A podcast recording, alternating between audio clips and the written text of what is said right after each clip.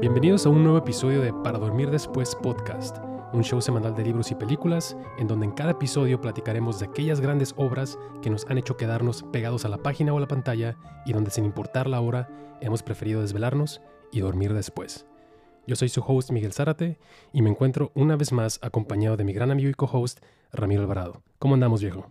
Aquí andamos, cabrón, disfrutando de la poderosísima señal 5G patrocinada por el grandísimo Bill Gates. A huevo. ¿Qué pedo? Güey, por cierto, antes, antes de, que, de que te la vientes, ¿qué pedo, güey? Por lo visto fui el único imbécil entre mis conocidos que, tuvo un, que estuvo un ratote en ese pinche éxodo rosaritense haciendo fila para que me vacunaran, güey. Al parecer sí, cabrón, porque ya, al parecer ya hay puntos de vacunación por todos lados y realmente nadie tardó más allá que una hora y cacho, pero después tú sí te la sacaste de, del parque, viejo. Ni pedo, eso me pasa por andar siguiendo instrucciones de ir a Rosarito. Sin duda. Pues se logró, no morimos durante la semana del estreno del piloto del podcast y hoy estamos aquí con el episodio 2, lo cual quiere decir que más allá de cómo haya salido el primero, estamos comprometidos o algo así. Pues mira, comprometidos y endeudados, porque tengo que informarles que a diferencia del episodio pasado, el cual aún no edito por cierto, pero no le digan al Miguel, ya estamos en igualdad de condiciones. Aquí nuestro amigo Zárate se patrocinó ni más ni menos que un nuevo micrófono. Y como podrán imaginar, eso lo vuelve en el primer y posiblemente único patrocinador del podcast. Hasta el momento. Y ese episodio 2 está patrocinado también por la sobriedad, porque no podemos pistear después de no sé cuántos días de habernos vacunado. Pero, pero bueno, antes, antes de indagar como tal, güey, de aquellas horas de las que platicaremos este día, creo que sería muy oportuno que dejáramos claro que este no es un show de novedades de cartelera o de las decenas de series que mes con mes salen en los servicios de streaming, ni de cubrir cuotas de cualquier tipo. En Para Dormir Después hablamos de lo que nos gusta, y no solo lo que nos gusta, sino lo que literalmente, güey, nos privó del sueño alguna vez y nos hizo ir a la escuela, al trabajo o a la fiesta de la familia y la novia con cara de muertazo. O sea, películas, libros alguna serie por ahí, no sé, incluso quizá metamos algún álbum de música ya acá en un pedo bien entrado, pero cosas de los que realmente creemos que vale la pena hablar y recomendar. Mira, güey, sí y no. Sí, porque evidentemente vamos a hablar de los libros, películas y series que se nos dé la gana. Chance y hasta de música terminamos hablando también, como ya comentaste. Pero eso es terreno más tuyo que mío. También es cierto que en algún momento vamos a terminar hablando del estreno o los estrenos del mes. Aunque eso sí, no vamos a hablar de los estrenos por compromiso. Al menos pues que nos manden un, billetito, ¿no? Sino porque realmente nos atrapó la película o la serie, o en su defecto, para tirar hate como Satanás manda. Estoy totalmente de acuerdo. Y sabemos que en el inmenso mar de podcasts de la actualidad justamente como mencionas, hablar de algo primero que todos los demás es una forma de ganar algún tipo de relevancia y sabemos que no apelar directamente a eso es hasta cierto punto meterte un autobalazo, pero también creemos que si queremos que este pequeño proyecto dure para nosotros, debemos apelar a aquello que nos apasiona, aunque eso signifique hablarle a un nicho bastante reducido. Mira, güey, más vale que esta madre vaya para largo, de perdida lo suficiente para que los micrófonos se desgasten tantito ya que con eso podemos retirarnos a gusto. Perfecto. Pues después de este preámbulo comenzamos con el primer libro, o primeros libros debería decir, de los que platicaremos esta semana. En el piloto comenzamos hablando acerca de una escritora mexicana, Fernanda Melchor, y de cómo su literatura permea con tanta fuerza entre sus lectores mexas y por supuesto en Latinoamérica. Por lo anterior, nos pareció una buena idea seguir hasta cierto punto dentro de esa línea y seguir con otra escritora latinoamericana. Esta vez, desde tierras argentinas, desde la Patagonia, Che, nos referimos a Mariana Enríquez. Claro que sí, güey. Pues como mencionas, en esta ocasión nos iremos hasta Argentina, boludo. Lugar en donde podemos encontrar abogados reconvertidos en gauchos insufribles y escritoras tan cabronas, como ya mencionaste, Mariana Enríquez, que desde mi punto de vista, su libro de cuentos, Las cosas que perdimos en el fuego, junto con Temporada de Huracanes de Fernanda Melchor y Siete Casas Vacías de Samantha Schweblin, fueron de lo mejor que leí en el tan caótico año pasado. Y, coincidentemente, dos de los tres libros que acabo de mencionar son de cuentos cortos, pero bueno, creo que ya me engrané tantito con esto. ¿Quién es Mariana Enríquez? Pues es una escritora y periodista bonaerense que nació en el 73. Ha escrito novelas, relatos de viajes y colecciones de cuentos. Como ya mencioné, Los peligros de fumar en la cama y Las cosas que perdimos en el fuego. De hecho, No sé si te acuerdas también, güey, que en el 2019 ella fue quien ganó el premio RAL de novela por nuestra parte de noche. Así un es. pinche tabique de 667 páginas que aún tenemos pendiente de leer y que si mal no recuerdo fue un pedote para que lo pudiéramos conseguir en su momento, ¿verdad? Simón, no estaba en ningún pinche lado, güey. Y es curioso la forma en la que se conectan estos, estos dos primeros episodios, primero porque ya mencionamos a Enríquez, recomendando Paradise de Melchor, y porque las dos fueron nominadas al Premio Booker Internacional recientemente. Eh, Mariana Enríquez por el libro de cuentos del que no sé qué opines, pero me gustaría que platicáramos primero de los peligros de fumar en la cama. Este libro fue publicado en 2019 en, el idioma español y reeditado en inglés recientemente, lo que generó esta nominación que acabamos de mencionar, que es el Premio Internacional o el Premio a las Traducciones de más prestigio en el mundo, que spoiler alert no ganó lamentablemente, pero me encanta que Enríquez menciona que a pesar de que en su momento se sintió bastante orgullosa de esta nominación, el momento en el que se dio digo, volvemos una vez más a la pandemia, ¿no? Pero venimos saliendo tal cual de ahí. Todo eso le generaba una especie de sentimiento encontrado y creo que hasta cierto punto deja ver en sí más allá de su autora, así como de los libros que, que ella misma se encarga de escribir. Eso sí, güey. Bueno, en mi caso, el que yo tengo es el otro libro de cuentos, que es el de las cosas que perdimos en el fuego, y que es un libro relativamente corto, son nada más 197 páginas para aproximadamente 12 cuentos. Estamos hablando de que 20, 15 páginas aprox. Muy buenos casi todos. Sí hay dos, uno o dos que los terminé nada más porque ya de plano me estaba aburriendo, pero ya estaba más próximo a terminarlos. Dentro de los que me gustaron, hay uno que se llama Bajo el agua, Bajo el agua negra. Prácticamente es un cuento detectivesco como nos encantan a los dos, güey, en el cual una fiscal se encuentra investigando a unos policías corruptos a los cuales se les acusa de ahogar a unos morros en un pinche riachuelo. Uf, no mames, música para mis oídos, cabrón. Deja tú, es un riachuelo que podría ser el de playas, negro, lleno de aceite, mugroso, güey. De hecho, uno de los policías al que está investigando la fiscal dice esto. A esta altura, el riachuelo no tiene casi corriente, está quieto y muerto, con su aceite y sus restos de plástico y químicos pesados, el gran tacho de basura de la ciudad. Pero hay una frase que dice el policía también más adelante que creo que resume muy bien el, el ambiente de este cuento y creo que también de, de, lo que es la línea de narrativa de, de Mariana Enríquez. Y dice, ojalá toda esta villa se prenda fuego, o se ahoguen todos. Ustedes no tienen ni idea de lo que pasa ahí dentro, ni idea tienen. Y mira, lo único que te puedo decir es que ese cuento tiene un ambiente entre The Wicker Man, la original, la del 73, curiosamente año en el que nació también Enríquez, y algún cuento Lovecraftiano en el que haya hecho acto de presencia ahí nuestro gran amigo Cthulhu. Y como te mencionaba, una mezcla con una playa de Tijuana llena de basura y de chingadera. De la cual pues no me sorprendería que en algún momento llegara a salir Godzilla de ahí, cabrón. Tal cual. Sí, curiosamente me llama la atención cómo hasta cierto punto convergen esos temas en común de los escritores y escritoras latinoamericanos. Pareciera que a final de cuentas estamos unidos por una masa de tierra en donde la realidad no dista mucho, a pesar de que nos, nos separen miles de kilómetros ¿no? de, distancia. Me, me, encanta que cuando los dos terminamos de leer estos libros de cuentos, llegamos a, a, un lugar en común, un lugar particular en donde pareciese que ambos parecen moverse entre los límites de, de la realidad, como un elemento que, cual espectro acechando desde la esquina de un cuarto, cada vez fuera invadiendo las vidas de los personajes hasta convertirse en una especie de peso o momento donde dichas diferencias entre el mundo real, el mundo urbano y el horror fantástico, gótico o folclórico se vuelven muy difíciles de distinguir. Y me gustaría resaltar que Mariano Enríquez en, un, en un quote que tiene dice, me interesa mucho la política en general y me parece que escribir terror desde América Latina implica incorporar nuestros miedos, que en general son miedos sociales. No es una originalidad. Y luego aquí menciona algo que aquí te, a lo mejor te causa ruido, pero yo sé que ya sabes. Dice que me gusta mucho Stephen King, dice. Dijo sobre el maestro estadounidense. En particular menciona a Carrie, ¿no? Como una de, de, las obras que más le ha Y creo que sí encontramos un poco, digo, para alguien que ha leído un poco más la obra de Stephen King, ciertos atisbos de, de la literatura de, del gigante de Estados Unidos, pero creo que Mira Enríquez sabe aterrizarlo un poquito más y nos sabe mucho más, nos, nos evoca ese sabor y esos olores de Latinoamérica y yo creo que por algo sentimos muy propias esas lecturas, ¿no? Es que creo que al igual que, que Melchor con temporada de huracanes, si bien nosotros no vivimos en Veracruz, hay, hay lugares aquí en Tijuana que no son idénticos, pero que uno puede decir, no mames, güey, de descripción de la matosa, como que me recuerda por allá donde el, pinche viento se regresa al final de, Tijuana, güey.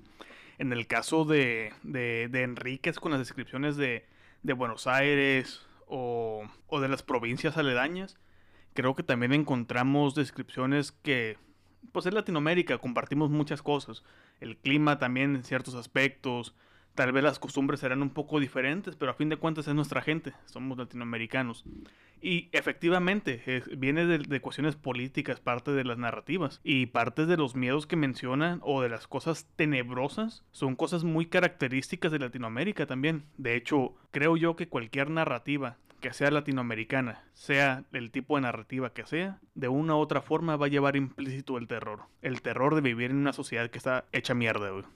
Totalmente o como lo quisieran decir los catedráticos, los países en vías de, desarrollo, ¿no? Eh, Enríquez es una experta en, interesarte en el porvenir, ya sea del cuento o en la novela en la que nos encontremos. Es capaz de en una o dos líneas decirte que algo terrible se viene, ¿no?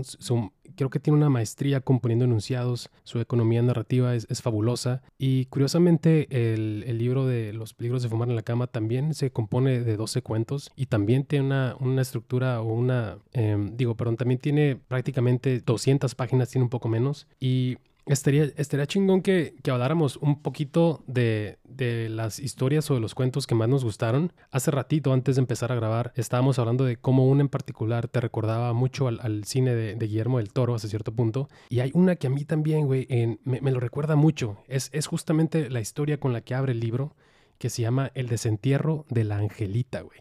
A mí esos títulos, güey, desde que los leo digo, no mames, qué pedo, güey, ¿Qué, ¿qué va a pasar? Y también porque estábamos hablando, güey, cabrón, esto yo creo que ni mandado a hacer, güey. Nos estabas diciendo, güey, que en tu patio, güey, eh, tienes un, pet cemetery ahí, güey, y en este caso no es como tal un, cementerio de animales, pero hablaba de cómo en un tiempo pasado, en, en la casa donde vivía la familia de, de nuestra protagonista, se enterraron los, se enterró el pequeño cuerpo de la, una de las hermanas más pequeñas de su abuelita, güey, de su bisabuela, si no, si no mal recuerdo, y de cómo eh, al no haber sido exhumados esos cuerpos, años después, güey, el, pequeño cuerpo en descomposición, casi esquelético, de Angelita, que se le llamaban a un bebé que falleció a los seis, a los meses de haber nacido, le empezó a perseguir. No era un espíritu malvado, era más, parecía más bien una especie de historia sobrenatural con tintes de familia, güey, con tintes de lazos eh, de amor, lazos filiales, buscando el, descanso eterno, ¿no? Y me gustaría que me platicaras un poco acerca de la historia que mencionabas, porque estos temas justamente que no rayan principalmente en el horror, pero que sí evocan una sensación de intranquilidad y de miedo, este, cómo, cómo se mueven entre sí. De hecho, el cuento que te, que te mencionaba ahorita, que se llama Bajo el agua negra, te digo, comienza muy detectivesco, güey. Y sé que, que son cosas que nos gusta porque nos gusta el noir a los dos y creo que tu insistencia en cuanto a cierto a escritor chileno nos terminó uniendo un poco más con la poderosísima Los Detectives Salvajes de, de Roberto Bolaño. Noche Espíritu, como aquel individuo que me, que me atendió en cierta librería que me preguntó que si Gómez Bolaño y le dije, no, no, no, el otro Bolaño. No mames, señor, no mames. Entonces, te, te cuento, nos, narra, nos empieza narrando la historia de una fiscal que está investigando policías corruptos no podía saberse en Latinoamérica que hubiera policías corruptos, ¿verdad? no podía saberse. Está investigando a unos policías de los cuales hay grabaciones en audio, como este podcast, de que ellos fueron los responsables de ahogar a dos morros que venían saliendo de un boliche, un antro, o el equivalente, pues, de lo que dirían los, los, argentinos, en este riachuelo que te digo. Pero da la casualidad de que a las laderas del, del riachuelo hay una tipo favela. Lo describe como una favela. Es un lugar donde hay cuenta el pípila, más o menos. Aquí, así, güey. O Cañada Verde, más o menos. Que son casas, eh, bueno, ahí están un poco más estructuradas, pero acá narra que son casas y casas de láminas de construcción cayéndose. Es un laberinto ahí. El punto es que la fiscal, por una u otra cosa, termina investigando unas desapariciones en este lugar. Y cuando llega, se topa, como te mencioné, un, un, asunto muy de Wickerman. Es la misma estructura de una u otra forma, pero en favelas, en vez de una isla muy chingona con cosas paganas. Entonces nos encontramos también. También me recordó un poco a Resident Evil 5. ese ambiente, así como se siente cuando lo estás este, leyendo. Así que estás sudado, güey, pinche calorón. Calorón, solazo, güey. Sí, que se topa la chingada del lugar. Así. Entonces se empieza a meter, empieza a ver que no hay gente, güey Ella tiene contactos, digamos, en este lugar, pero no los encuentra. Luego encuentra una iglesia, un tipo de iglesia o lugar de santería que le da una vibra muy pesada, güey, muy sobrenatural.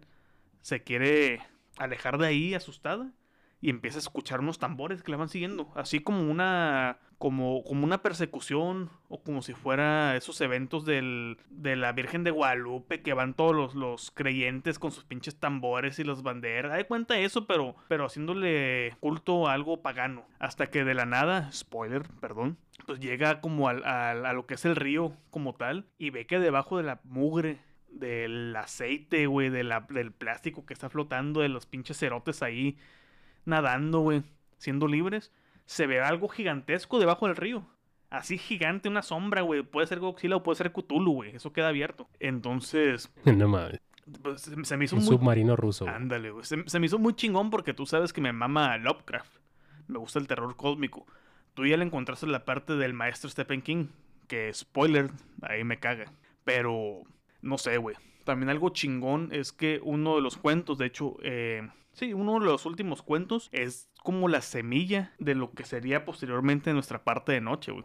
Y ahorita que mencionabas también lo de lo de Hellboy, precisamente hablando de aprovechando que pues ya se mencionó la novela de nuestra parte de noche, que antes de que yo dejara esa lectura en el limbo alcancé a leer entre 200 y 300 páginas. Y que en más de una ocasión ciertas descripciones de Juan, que es el personaje principal al que seguimos, eh, en ciertas situaciones que él se ve involucradas me recordaban muy cabrón al príncipe Nuada, que es este elfo güero mamado que sale en Hellboy 2, eh, el de Golden Army. ¿Por qué? Porque nos lo describen como un ser majestuoso, alto, blanco, cabello largo. Y hay cuestiones ahí de magia.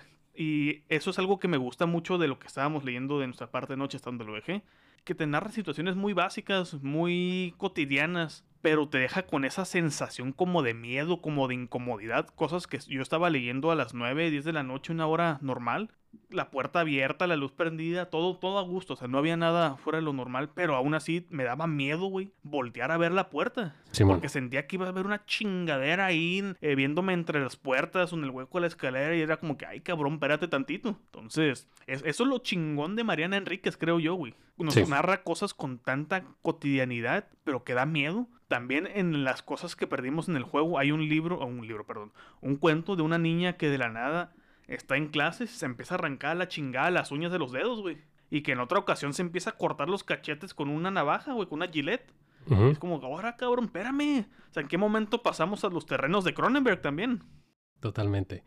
Sí, y, y, ahorita justamente que estamos platicando acerca de los cuentos que comprenden cada uno de los libros, hay, hay varios en particular que, que me llegaron mucho porque son varios de, de los miedos, más allá de esos miedos sociales, miedos por la violencia, hay, otro tipo de miedos que va más de la mano de la, violencia que puede ejercer individuos fuera de, grandes organizaciones, ya sea el narcotráfico, el, poder como tal. Y justamente una de las historias que más resonaron conmigo es aquella que se llama El Carrito, en la cual narra la prácticamente maldición que, cae, eh, que le cae una calle a manos de una persona en situación de calle que va empujando un carrito, como dice el nombre del título. Eh, esta persona se encontraba en un estado deplorable, sucio. Eh, menciona el libro que, que estaba cagado encima llega un punto, güey, el cabrón se caga así en la vía pública y uno de los, digamos, vagos de ahí de la calle, que hasta cierto punto a, todos los vecinos les caga, pero en ese momento corre al, otro al otro güey que viene llegando y no le deja llevarse el carrito, güey. El, carrito donde,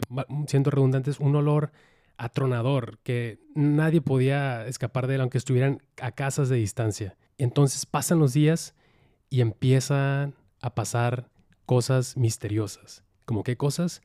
La gente empieza a perder el trabajo, empiezan a haber muertes entre los vecinos, todos empiezan a cualquier oportunidad que tenían, ya sea si fueran de, digamos, de mediana alta clase, sea eso lo que, lo que quiera, lo, que sea, todos empiezan a la chingada, güey. Excepto para la familia protagonista de esta historia. ¿Por qué? Porque la madre de familia de, de, de quienes hasta cierto punto se opusieron a que estuvieran golpeando al, pobre señor en situación de calle, trataron de ver por él, ¿no? De decirle, ya déjenlo en paz, dejen que se vaya. Entonces, en la historia se menciona que el señor les avienta una mirada y dice algo con los labios, susurra algo, ¿no? Pero llega un, llega un momento, güey, en donde hablamos de una especie de home invasion porque ellos son los únicos que no les está pasando nada, todos están muriendo, están empezando a sospechar de ellos, güey. Llega un punto en el que se empiezan a comer entre los vecinos, güey, y entonces te dejan un cliffhanger bien chingón, güey. Neta, es una de las es uno de mis miedos para empezar. Yo creo que es uno de los de los miedos que tengo este desde muy chico, que el que se metan a tu casa, güey. No sé, no sé tú qué opinas al, respecto. Sí, güey, o sea, como el pinche libro como de la película de los extraños, güey. De hecho, ahorita que mencionas que se empiezan a comer entre ellos, me recordó muy cabrón a un cuento de Virgilio Piñera. No sé si te acuerdas de, de acá de Simón. Better Than Food, que menciona el libro de ah, La carne de René. Bueno, pues precisamente hay un libro Shout de... out a Better Than Food Reviews. Ese mero. Hay un libro de Virgilio Piñera que se editó por la editorial Lectorum. Eh, editorial.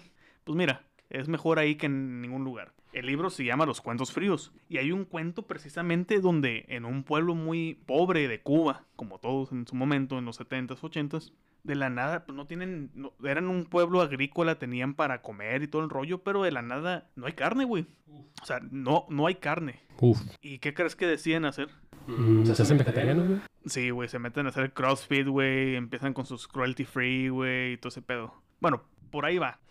Se hacen vegetarianos porque deja de haber carne, güey. Pero no porque ya no haya carne de animales, sino porque se empiezan a comer a ellos mismos. Se empiezan a cortar pier- eh, piezas del muslo, güey, de los brazos, se empiezan a, intercambiar entre ellos, empiezan a hacer fiestas entre ellos para comerse, y de la nada ya no queda nadie, güey. Y creo, creo que ahorita precisamente que estabas narrando eso del, del la- ¿El el, carrito? individuo en situación de calle que va con su Mm. carrito y que empiezan Sí. a morir todos, me recuerda como si fuera una, como la peste, güey. Llegó Tal barriendo, cual, güey. Y Y curiosamente, También- ¿quién es? La, la, la mujer que trató de ayudarlo es una doctora, güey. no podía no ayudarlo. Totalmente, güey. De hecho, también mencionando, evocando comentarios de hace unos minutos, ya es que mencioné a Samantha Schweblin, mencioné, pues mencionamos otra vez a, a, Melchor, y ahorita que estamos con Enríquez, hay otra escritora que es mexicana, que me gustó mucho, nada más tengo un libro de cuentos. Curiosamente, todas esas escritoras tienen puros cuentos y ya luego tienen posteriores un- una o dos novelas. Eso se me hace muy chingón. Que estamos hablando de Guadalupe Netel, con un libro que se llama Pétalos y otras historias incómodas. Y vaya que le hace honor a- a- al título. Porque hay, hay un cuento en este libro en el cual narra la historia de un cabrón que se enamora de, de una persona que no conoce, de una mujer. Y chingate esta, güey. Chin- chingate esta. Para. ¿Cómo la identifica? Es que se mete a baños de restaurantes, a baños de mujeres y empieza a oler las tazas, güey, en búsqueda de ciertas manchas características de, de como la espumita de la orina, güey, eh, manchas de sangrado de, de- de la menstruación, todo ese tipo de chingaderas y la, la reconoce, güey, o sea, la reconoce hasta que la encuentra en su momento y, y no recuerdo muy bien si se decepciona o pierde el interés porque ya le pone cara a, la persona, pero so- son, son historias que creo que yo, ahorita con la descripción que te di, comparten cuentos medio, medio raritos, güey. Simón. Y justamente ahorita que, que acabas de, mencionar es, es a otro cuento acerca de, de caníbales que se acaban entre ellos. Hay un cuento fascinante, güey, que se llama Carne tal cual, güey. Carne, fíjate, hasta cierto punto tiene algo que ver con... Nos, nos enlazamos al episodio pasado en donde hablábamos de el culto a la personalidad hasta cierto, cierto modo con, el cine de, de Brandon Cronenberg, porque Carne es la historia de dos hermanas o dos amigas, si no mal recuerdo, que son fans de un, de un artista nuevo, un artista de culto por el- en el que los medios y los críticos aman y odian por igual, y que un día, sin más, en el tope de su fama, se suicida aparentemente en un cuarto de hotel. ¿Qué pasa? Pues que uno esperaría que el culto, que el culto a la personalidad, eh, con base en las letras de, dicho artista, eh, mencionan los periódicos que esperaban que hubiera una especie de suicidios masivos, pero no, no se queda ahí. Una vez más, spoiler alert, nuestros personajes principales exhuman el cuerpo antes de que estuviera propiamente enterrado y se lo comen completo. Uno pensaría que eso terminaría en una especie de no sé, que, que la, que la demás fanaticada pensara que estaban locas, güey, pero al contrario, el culto a la personalidad de este artista es tan grande que ahora las ven con envidia porque creen que ellas están más cerca que, que todas las demás. Algo así como el pedo de antiviral, güey, con las pinches este, enfermedades, cabrón. O Ozzy Osbourne tragándose un murciélago, güey. Bueno, que por lo menos creo que él tiene una excusa. Él, según recuerdo, él mencionaba que creía que era un pinche murciélago falso, güey, o muerto. y madres, güey, le pega la mordida y pues vacunas antirrábicas y todo el rollo. ¿Sabes qué me quedé pensando muy cabrón ahorita también, güey? Haciendo el recuento de, bueno, que se sacó una colación ahorita. Escritoras latinoamericanas. Curiosamente, Enríquez, Argentina. Schweblin, Argentina. La respiración cavernaria está cabroncísima. Es un cuento, güey. De su libro Siete Casas Vacías que está editado en Página de Espuma. Una editorial muy chingona que ahí me mama por una sola razón. Se encarga de publicar puros libros de cuentos. libros. Deberían de. Puros libros de cuentos. Y tenemos dos argentinas, Schweblin y Enríquez. Tenemos dos mexicanas, Melchor y Nettel, o Netel, como se quiera pronunciar. Eh, y estamos viendo que son escritoras relativamente jóvenes que tienen varios libros de cuentos publicados y que apenas están entrando a, la novela, ya sea porque tienen su primera o segunda novela publicada o, incluso van por la tercera. En el caso de, de Enríquez, creo que Nuestra parte de noche es la primera novela como tal. Y todas comparten esa fascinación por lo extraño, güey, por lo crudo, por lo cruel, por lo plasmar la realidad de, su entorno tan cabrón, que creo que precisamente es lo que hace que de forma internacional sean tan premiadas, tanto de forma nacional como internacional, y aparte en los certámenes que digamos, o bueno, en los concursos ya gringos o los de prestigio como tal. Sí, ingleses. ingleses, y se me hace muy chingón que ahora sí que el futuro es, es femenino, güey. Son las que están pisando duro y están partiendo colas a diestra y siniestra, güey. Totalmente. Y me, encanta que justamente hemos caído a hablar de escritoras sin tratar de llenar algún tipo de cuota de género, güey. Siempre solamente se ha venido dando y son libros que realmente nos encantan. Y si bien eh, eh, va a llegar un momento en el que probablemente hablemos eh, durante varios episodios de escritores, digo, está bien recalcar que estos libros genuinamente nos encantaron y por eso los estamos recomendando y nos encantaría que los leyeran. para hacer un, un, rapport de, mi lado, las dos historias de los peligros de fumar en la cama van como tal desde apariciones, desde maldiciones, desde asesinatos, desde traiciones, pero creo que, eh, digo, además de que es un, es un libro espectacular, creo que el tema en particular de, este, de esta colección de cuentos es hablar de las cicatrices, ya sean cicatrices que, que son físicas o que son internas. Los libros hablan de cicatrices que acarrean los personajes por toda su vida, incluso desde antes de que nacieran, cicatrices, por llamarlas de algún modo, familiares. Eh, y bueno, hay, otros cuentos que me encantaron más, pero digamos, para hablarlos, para comentarlos solamente por encimita, hay uno que se llama em, ¿Dónde estás corazón? Que creo que ese te encantaría, güey, creo que te mamaría porque es de una morra que está, está obsesionada con, con la gente que está enferma, güey. Y eso como que, como que hace que los busque. Creo que a cierto punto dialoga con el cuento que, que, que, mencionaste hace, hace ratito. Pero creo que ese, ese te volaría la cabeza, está, está increíble. Y... Lo bueno es que me vas a prestar el libro. De hecho, vamos a hacer intercambio del libro de cuentos de Enrique, güey, para complementar, complementar ahí el, el hueco que traemos y ya poder, ahora sí, a posteriori echarnos nuestra parte de noche. Totalmente. Y, nada más para cerrar de mi lado, me, encantaría decir que probablemente uno de los, de los elementos que más disfruto de la literatura de Medina Enríquez es que es una, escritoria, es una escritora temeraria, escribe sin miedo. El miedo, al final de cuentas, nos los manda a nosotros, pero escribe como ya no muchos. Eh, y lo hace de una forma excelsa. La forma en la que utiliza las palabras eh, y para eh, calificar ciertos actos, para describir ciertos momentos, son realmente eh, por lo que nos gusta leer, por lo que nos gusta describir, por lo que nos gusta descubrir nuevos autores, autores y autoras que realmente no sientan miedo a lo que pueda decir la crítica más puritana, se expresan como debería de expresarse, güey. Y creo que eso es algo que le da un plus muy cabrón a, la lectura de, de Mariana Enríquez. De hecho, creo que uno de mis sueños más recientes, a posterior de, leer a Enríquez, bueno, creo que ya te lo había comentado primeramente, comparte mucho con Guillermo el Toro, güey. Es como su versión argentina y en mujer, güey. E incluso no sé si, recuerdas que hubo momentos en los que traía el cabello como la novia de Frankenstein. Mismos colores, acá casi la acomodo y todo el rollo. Simón. Entonces, mi sueño más cabrón en este momento es que haya una dupla ahí, güey. Enríquez escriba, del Toro dirija Y qué mejor que, que, que, para esa dupla que una adaptación de algo de Lovecraft. y qué mejor aún que fueran las malditas montañas de la locura que ya estaba para hacerse y se le cayó el changarro por culpa, culpa de Ridley Scott, según lo que nos narra del toro, ya que su Prometheus comparte mucho con, con lo que él quería hacer en, en las montañas de la locura, güey. Pero bueno, creo que ya toca hablar de aquellos temas que tanto apasionan a los de Monterrey, güey. Ah, cabrón, déjese venir.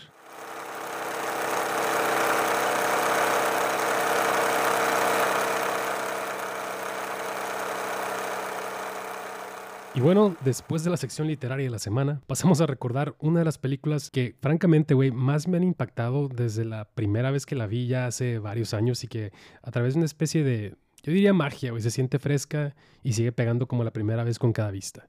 Nos, me refiero a la película que, si bien no de forma individual catapultó la carrera en Hollywood de su director, sí fue la que selló el, digamos, el punto final para que Denis Villeneuve hasta ese entonces, pues ya, se metiera como tal a las filas de, los directores de Hollywood y nos referimos a Incendies de 2010. Así que por favor, cabrón, hazme el favor de adentrarnos a esta maravilla de película. Mira, más que, que adentrarnos, creo que voy a narrar como un poco del background de, de Villeneuve y qué es, lo, qué lo que provocó Incendies. Ya lo mencionaste tú, pero creo que definitivamente Incendies fue aquella película que hizo que los reflectores se pusieran sobre Villeneuve. Y a partir de ese momento su carrera ha sido putazo tras putazo, güey. Nada más en 2013 se aventó Y Enemy. Toma. 2015, Sicario, que es para mí su mejor película, la, la más cabrona. El siguiente año, Arrival. El que le siguió, Blade Runner 2049, que nos voló la cabeza a los dos, güey. Tal cual. Y la que por el momento parece ser que va a ser la adaptación de Dune, que es aquel libro que en su momento donde se me van las cabras Jodorowsky hizo adaptar y terminó siendo traída a la vida más, más a huevo que por voluntad propia por David Lynch, güey. Entonces, bueno, a mí Incendies es la película que, que digamos me gusta más Sicario, pero Incendies es la que me sigue persiguiendo hasta el día de hoy por el momento cuando descubrimos que efectivamente uno más uno sí puede ser tres por sus puros huevotes, güey. Tal cual. Justamente. Sí. Eh, así como dices, eh, Incendies, así como es una película acerca de, de las búsquedas de la vida, creo que es una película que nos busca constantemente. Em, es una película que para poder hablar de conflictos gigantes de conflictos armados, territoriales, eh, religiosos, políticos, parte de una de otra estructura más íntima y más pequeña que es la familia, ¿no? Una familia eh, brutalizada por la situación en la que en algún momento se encontró. Eh, me encanta que, em, bueno, antes de, pasar a lo que me gusta, es una película que tiene una estructura narrativa bastante interesante. es una película que va desde el, presente a, hacia el pasado. Los mentados flashbacks, ¿no? qué forma de, de manejarlos, güey. Qué forma de, hilar la historia y te va dosificando, ahora sí que los putazos, güey. Te, suelta uno muy levesón, va subiendo la intensidad. Creo que llega un momento donde las cosas se ponen un poco planas en cuanto a, intensidad, a drama. Pero es precisamente ese momento que te acabo de comentar, ese uno más uno igual a tres, es el momento donde tienes la calma previa y luego te la dejan caer, pero con todas las de la ley, güey. Así es. Sí, y, como, comenzaba, como comentaba la, semana pasada del piloto, eh, es una película que pega cerca, como, como sueles decir, entre otras cosas porque el, núcleo como tal de la película es la familia. Y no es si te pase, pero por mi parte, pareciera que no conozco nada de mi familia más allá de lo básico, más allá de lo que todos cuentan.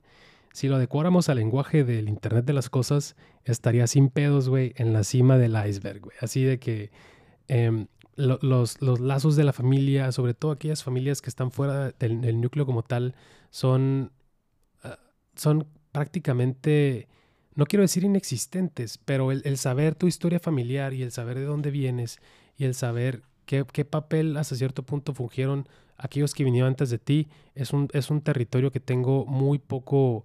Em, muy poco conocido para mí y es algo que cada vez que veo esta película, cada vez que regreso y cada vez que siento los madrazos, güey, emocionales que da, me, me, gustaría indagar un poco más. Es que también creo ahí, güey, que a nadie le interesa realmente su historia familiar o de dónde viene o todo eso hasta que es realmente necesario, güey. Como en el caso de Incendies, que precisamente con qué comienza, güey. Con dos hermanos gemelos, bueno, cuates aquí en, en México.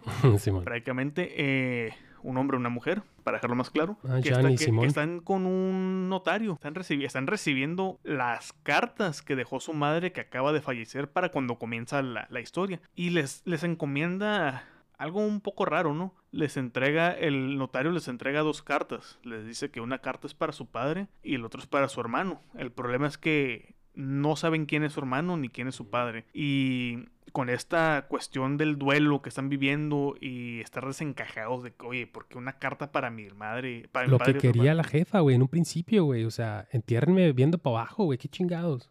Los traumas, güey. Precisamente, o sea, ¿por, por qué chingados viendo para abajo, güey?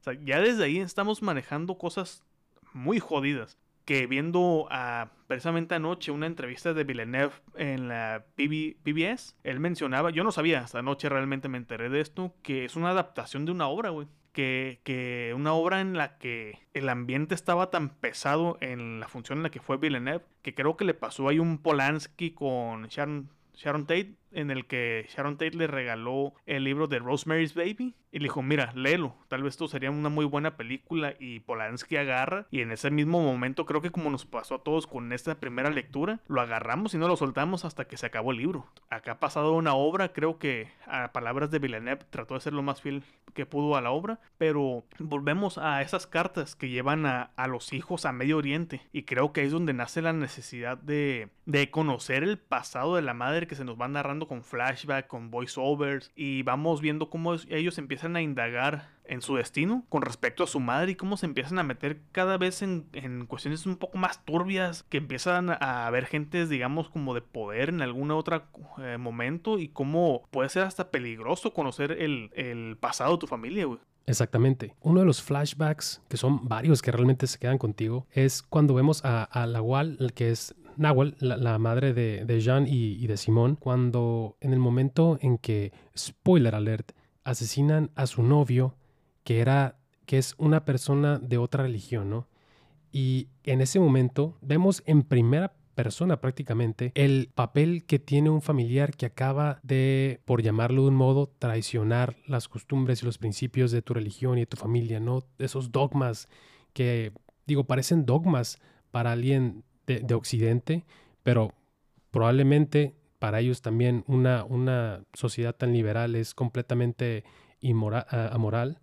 Y, y cómo, fíjate que se me hace muy interesante porque vemos cómo estos asesinos tal cual, que en lo que se vuelven sus hermanos, a la voz de la mamá, güey, vámonos para la casa, cabrón. Y, y es una escena que puede hasta cierto punto, a mí, digo, si no, si no estuviera tan bien hecha, güey, podría darte risa porque puedes ver que la madre, güey, no es actriz y le empieza a pegar una regañiza, güey, en un tono tan, tan extravagante eh, e histriónico que por un momento, como te menciono, parecería risible hasta cierto punto, pero, pero bueno, hay, hay más escenas, güey. La escena del parto, güey. ¿Qué, ¿Qué opinas de esa, güey? Muy cabrona. Pero quería hacer un paréntesis primeramente de dos cuestiones.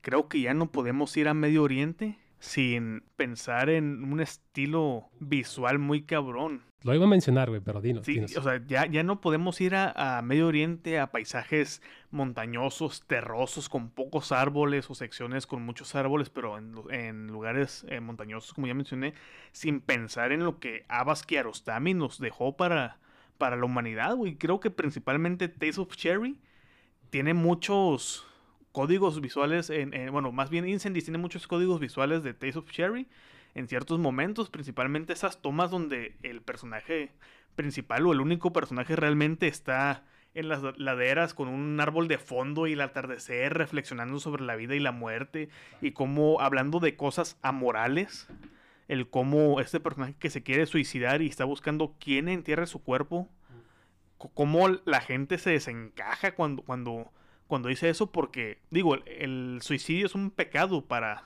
para cualquier lugar en el mundo general, eh, de forma general. No obstante, en estos lugares por la cultura es más que prohibidísimo, güey. Sí, sí, ahor- ahorita que, que justamente que estabas mencionando Taste of Cherry fue algo que, que saltó al- a, la vista como un pop-up cuando te metes una página para películas piratas, güey. Porque justamente la vi hace una semana más o menos. De hecho, me la prestaste hace poquito. Y, era tal cual este recurso cinematográfico para darles espacio al- a, los, a, los, a los personajes. Como si esa cámara no perteneciera ahí, como si fuera otra cosa, ¿no? El, la lejanía entre, entre el, personaje y, el ente es, te, da una sensación eh, maravillosa y, a la vez este, de, de, mucha, de mucha pesadez. Em, otra, una, una, una, escena que resuena, muy, que resuena mucho conmigo es cuando, cuando regresa a su hogar, el que fue su hogar alguna vez, güey, y encuentra, encuentra ruinas como tal.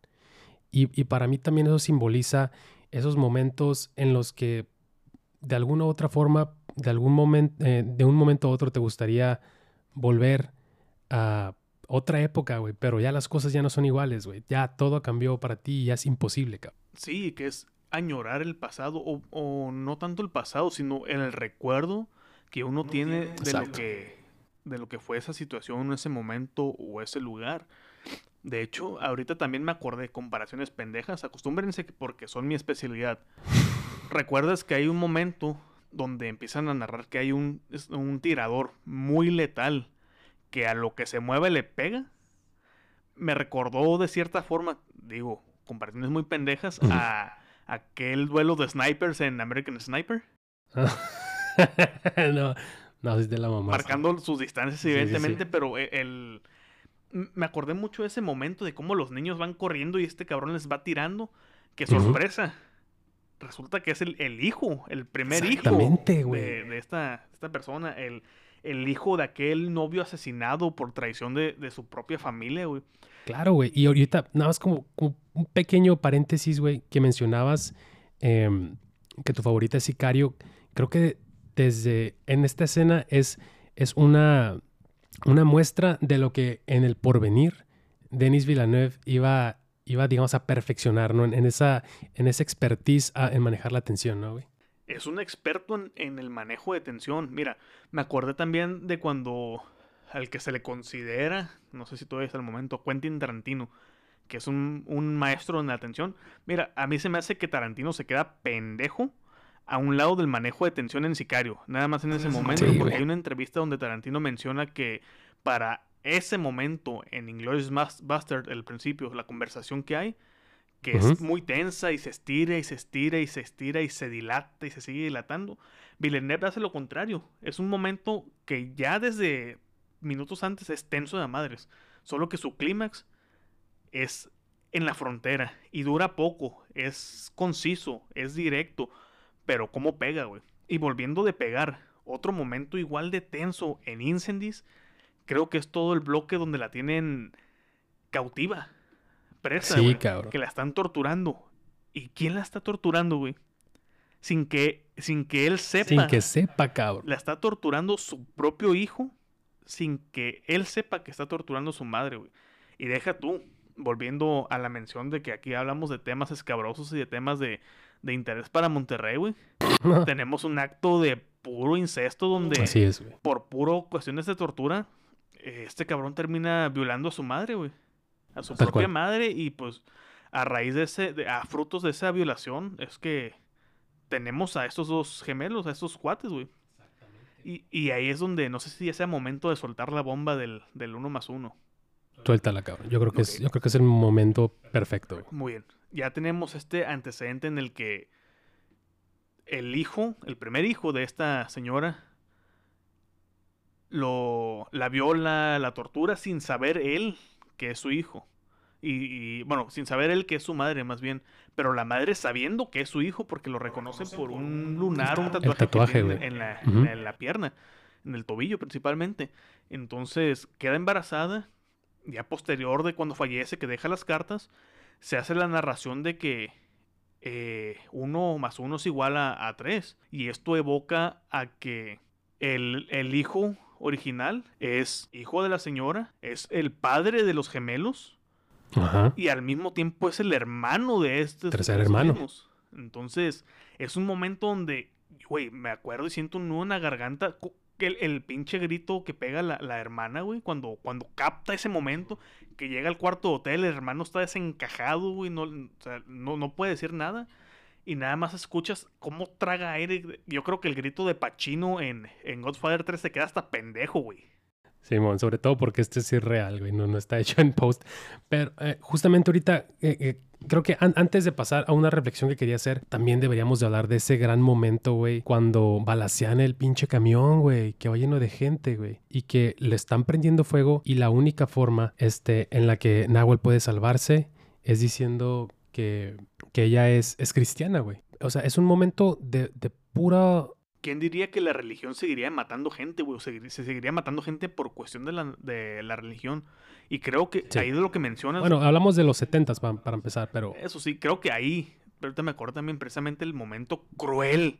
Ojete es la niña, güey. sí, porque ella no, no, no para de gritar que, que es su madre quien acaban de matar. Entonces, si Ben ya estaba a punto de salvarla, güey, eh, no, no escatimaron en gastar balas con un niño, güey. Y tampoco escatimó Villeneuve en, en mostrarlo, güey. Ah, no, sale volando con CGI, pero no hay pedo. Sale volando y también creo que uno de los momentos ya como finales que también patea duro, que es cuando está aún la madre viva que van a, a las albercas, estas albercas como municipales acá Güey, no que, mames, que están llenas de miados, de flotadores ahí, vergel, este, el vergel. de, de submarinos rusos. Y de la nada se queda mojándose las patitas o sentada en, en- en su respectivo sillón bien a gusto.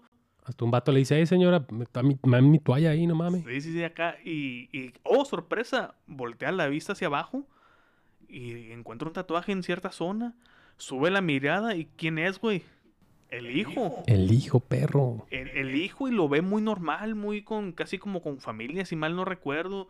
Y, y la mamá nomás se queda muda, güey, y lo reconoce. Y ese ese es ese momento donde creo yo que se le rompe el alma. Y, y creo que ya a partir de ahí nada más se tira a morir la señora. Ya, Sí. ya, ya- ya no dice, ok, mi hijo, mi torturador, mi violador, el padre de mis hijos y el hermano de, de- de mis hijos. El hermano de sus hijos. Es, eh, o sea que el hijo del papá tal está en la misma ciudad a la que yo corrí, al mismo país, en la misma ciudad a la que yo corrí, para alejarme de todos esos traumas, de esa violencia, de esas situaciones que viví. Es, es, es muy cabrón como, como a veces, por más que, que huyas de tus demonios, de una u otra forma te terminan alcanzando, güey. Así es.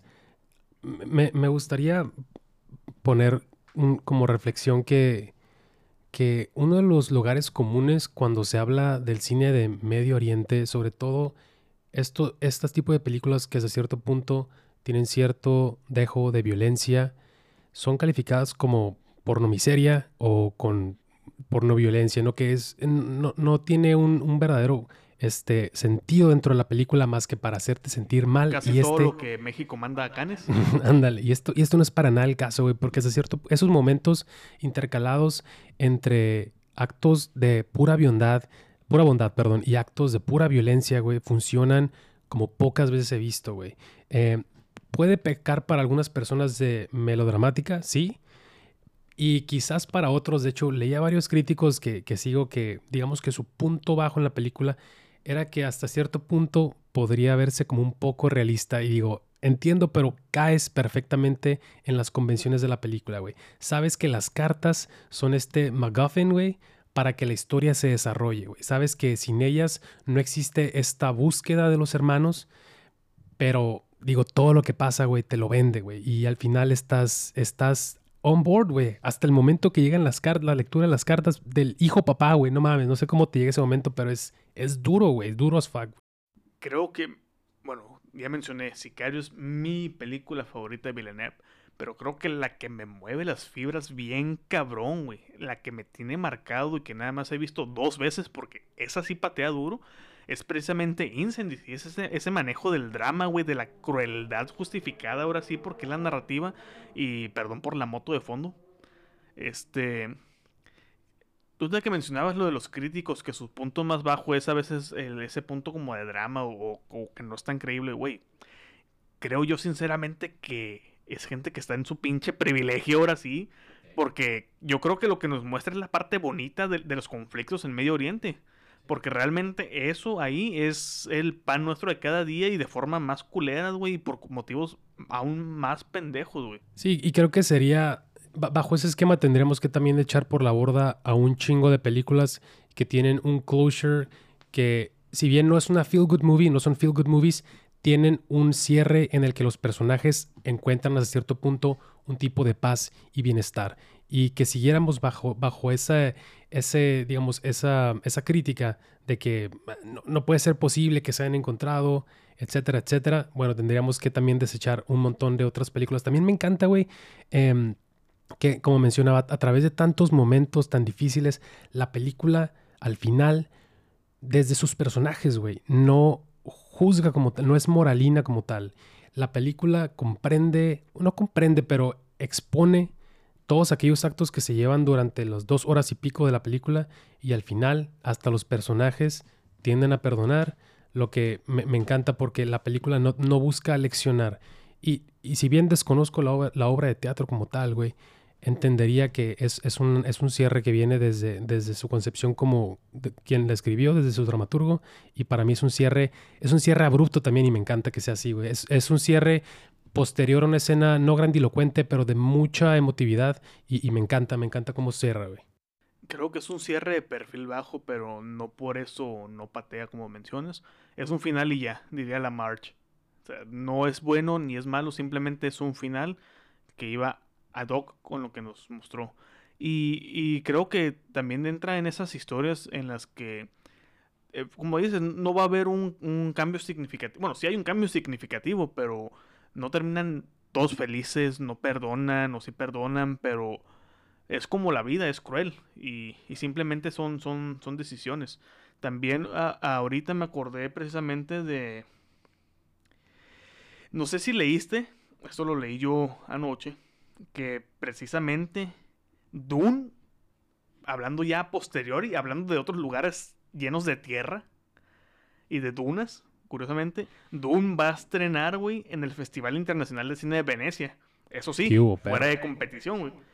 Pero yo cambiaría mi reino por estar allá ahorita mismo. No mames. Y deja tú, güey.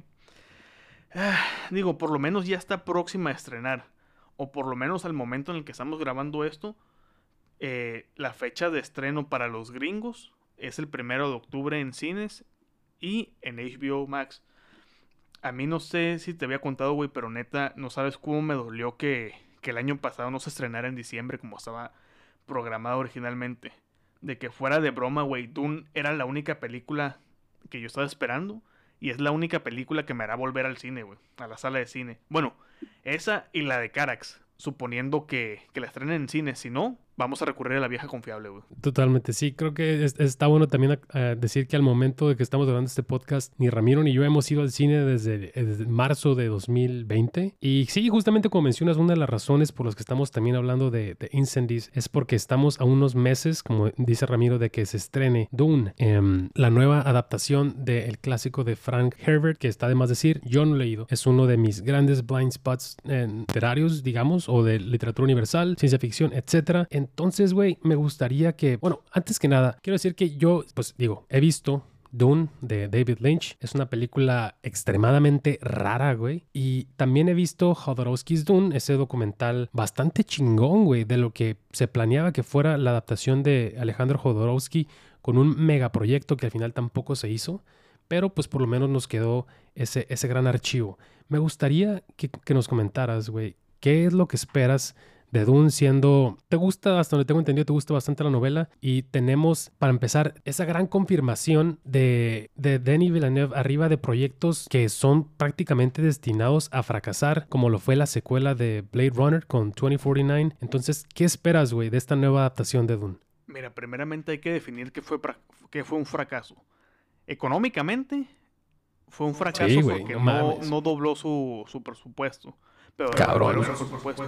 Ahora, bien, si nos vamos a crítica, güey, Blade Runner 2049 barrió parejo. Fue un putazo en donde la pusieras. Sí. Entonces, un éxito fue. Financieramente tal vez no.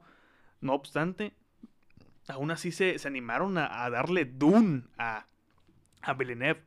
Y creo que dejó muy en claro que si pudo hacer lo que hizo con Blade Runner 2049, puede hacer Dune. O sea, Dune era estaba en esa lista de las cosas inadaptables. Como está Watchmen también ahí, que ahí Zack Snyder hizo una buena adaptación, pero pues no, digamos que no, no, no, no cumple tan, tan como esperarían los fans. Como Gravity's Rainbow. Ah, otro libro, creo que ese sí va a ser imposible de adaptar. No lo he leído, pero para lo que me has narrado. deja tú lo, lo, lo, lo literario, güey. Tal cual, este, un güey que se le para cuando viene un cohete, güey. Ya en estos tiempos imposible, cabrón. No, yo creo que sí se le sigue parando a la gente cuando ve un cohete, güey.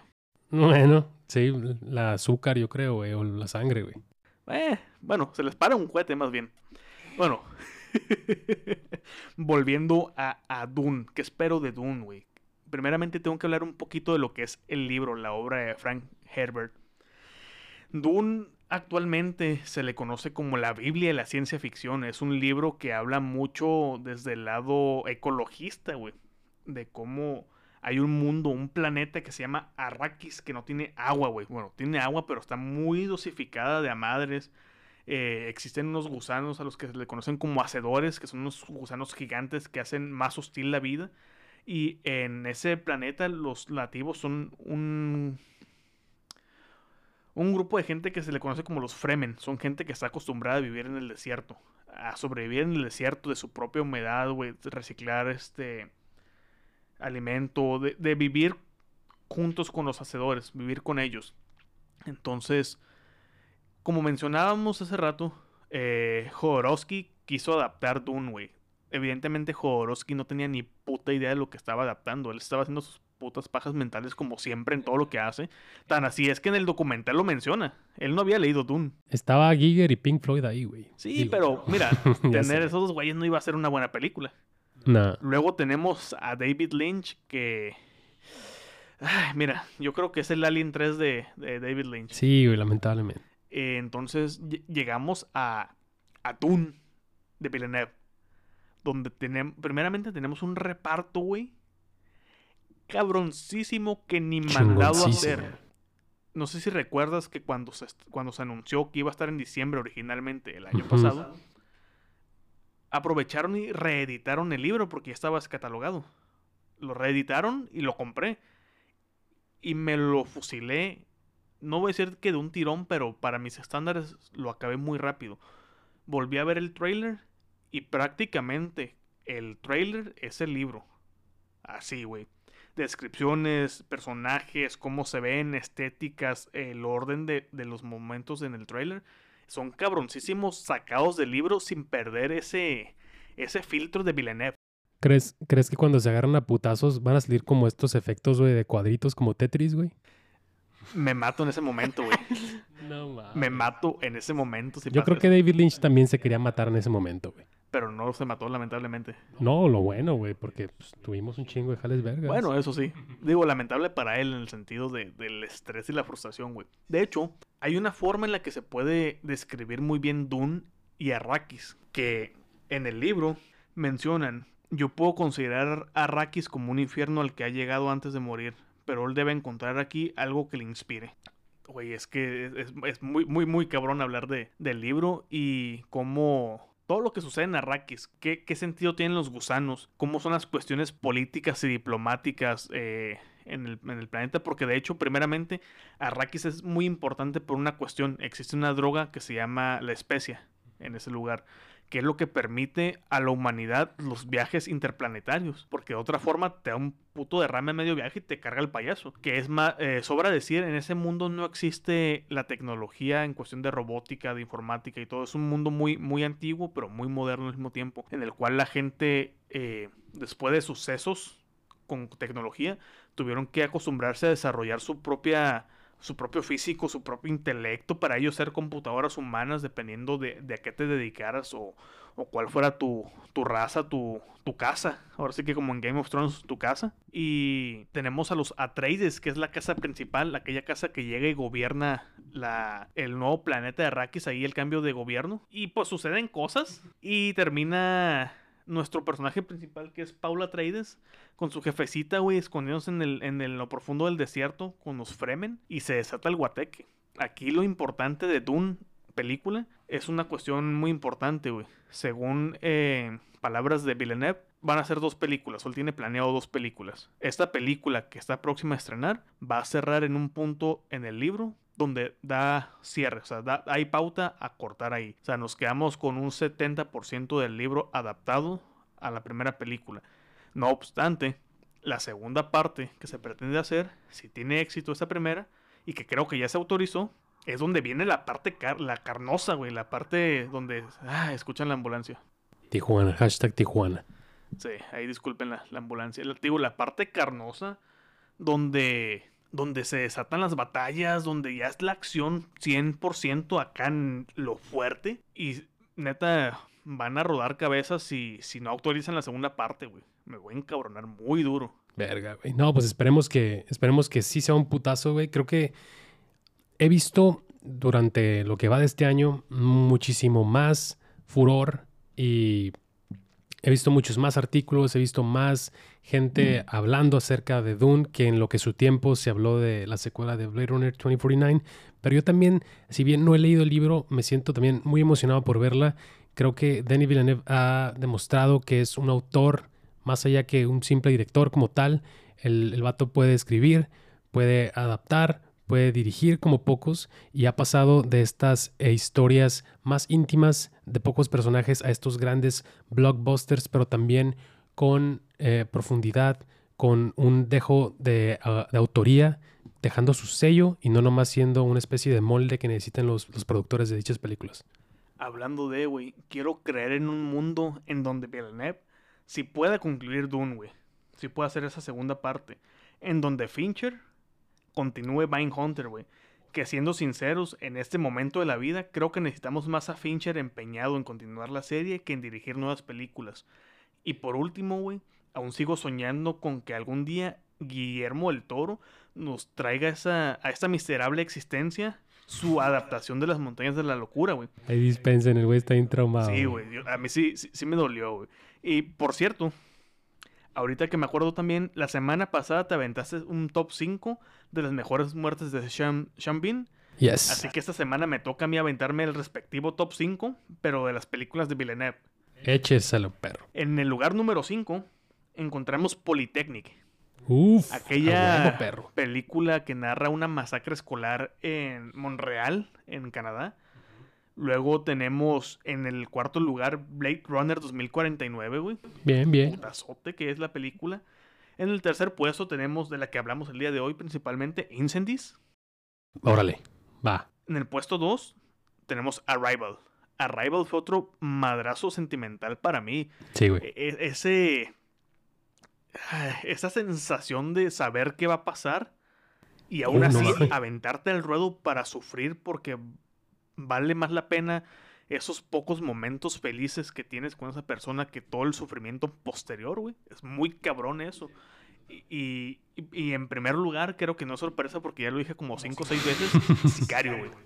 Sicario es ese momento en el puente, es el momento en el que arranca cuando llegan a la casa y ven los cuerpos entre la pared, güey son esos momentos de, de dobles agentes, de traición, güey. Es una película muy cabrona. Así se debería dirigir la acción. Y creo que también, bueno, no creo, más bien, ese año, a pesar de que Sicario no es acción, acción como tal, creo que es la mejor película de acción junto con Fury Road del 2015 a la fecha, güey. Simón, sin duda es, eh, eh, Sicario es una, es una de esas películas que hace que cuando tu jefe pasa por la tele se queda ahí parado viéndola, güey, como por una hora, güey. De hecho, hablando, y por último, para cerrar yo mi parte, hablando de Polytechnic, en el caso de esta última, te puedo decir que junto con Utoya del 2018 de Eric Pop, o Pope, son las mejores películas que he visto en las cuales se toca el tema de estos sucesos tan culeros como las zonas masacres. Que en el caso de Polytechnic, como mencioné también, podría ser eh, el equivalente de Columbine en Canadá, en Montreal específicamente, y que sin pedo alguno, para mí, le ponen su madre a lo que hizo Gus Van Sant con Elephant, porque Elephant es muy chingón en cuestión estético y todo, pero el peso, el trauma o que pegue duro lo tiene Polytechnic. Sí, le estás dando en la madre una palma de oro, pero, pero pues estoy de acuerdo contigo. Y bueno, con, con eso terminamos otro episodio de Para Dormir Después podcast. Arrakis in Flames. Recuerden que si esto les gustó, les agradeceríamos mucho sus comentarios y una calificación para que este programa pueda hacerse visible, pero sobre todo, Les agradeceríamos que lo compartieran con un amigo, un amigo que crean que va a disfrutar tanto de este show como nosotros disfrutamos aplastarnos para hacerlo. Escucharon a Ramiro Alvarado y a Miguel Zárate. Hasta la próxima. Rato.